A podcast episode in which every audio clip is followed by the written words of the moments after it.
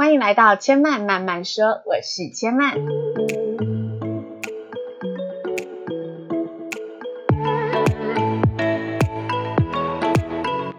目前频道在 iTunes Store、Spotify、Google Podcast 都听得到。喜欢的朋友，欢迎帮千嫚订阅并留言评论，让更多人可以认识千嫚慢慢说喽。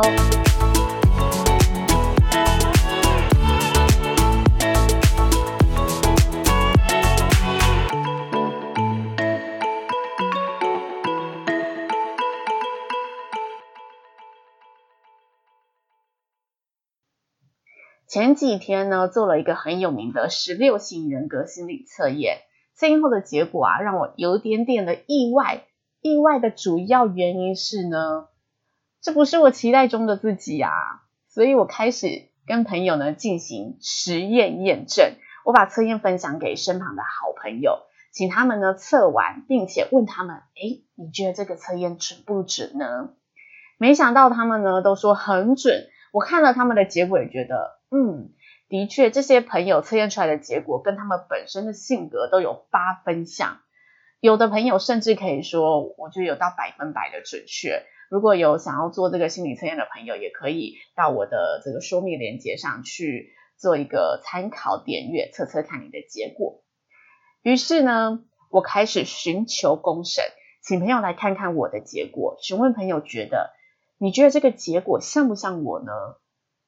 没有想到朋友呢也是异口同声的，纷纷都说，嗯，很符合，很像诶。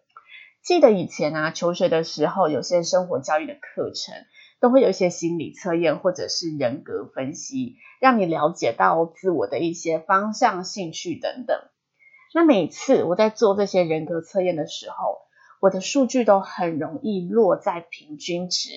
平均值是什么呢？就是可能他问你说你是呃内向外向，我可能就是差不多都落在可能内向四十趴，外向六十趴，中间正负呢差不到十 percent 的这个结果。那这次的测验结果也差不多，大部分的数字都很中间，但偏感性还是偏理性的部分，竟然出现了七十 percent 的感性，三十 percent 的理性，这完全呢、啊、让我眼睛叮为之一亮。因为近几年我真的有感受到自己越来越多愁善感，而且感官像是无止境的被打开，对身旁的人事物很容易产生情绪上的一些感受和连接。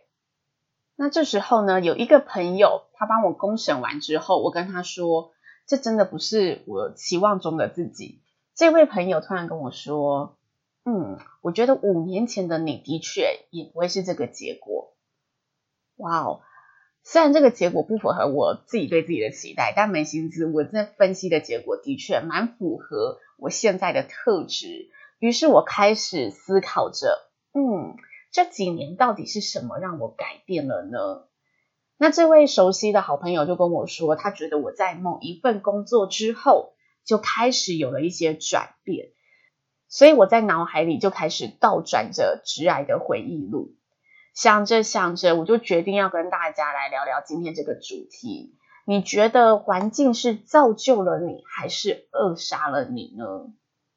大家一定都有听说过环境造就一个人，大部分的人也都认为，的确，环境是影响着我们每个人的。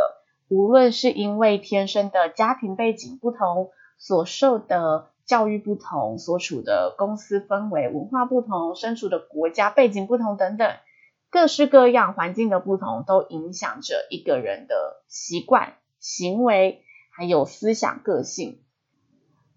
就像电影里从小生活在丛林里的泰山，他以猩猩为母亲，以动物为朋友，以森林为家。即使自己的物种是人类，但所有的行为模式都跟身旁的动物一样，因为他从小开始的学习环境就是在这座丛林里。所以如果他身处的这个无人岛上，没有身为人类的探险队经过或者侵入，他可能一辈子都是以跟猩猩一样的模式生活，觉得自己只是跟一般猩猩长得比较不一样，完全不知道自己其实是人类。当然，这是童话故事，是电影。回到现实生活，我们一定也都有过被生活磨平了棱角的感受。就像是有些朋友，他个性直来直往，但出社会后，因为这个直来直往，这个无心让他得罪了上司，得罪了同事，影响他的升迁人际，因此他学会收敛、隐藏这个部分，学会了揣测人心、小心翼翼的生活。这环境造就了现在这个说话婉转、温和的他，但却扼杀了原本那个没有心眼、直来直往的个性。也有可能有朋友他是原本比较内向，喜欢跟自己独处的朋友，他不善交谈，几乎不会主动跟别人交朋友。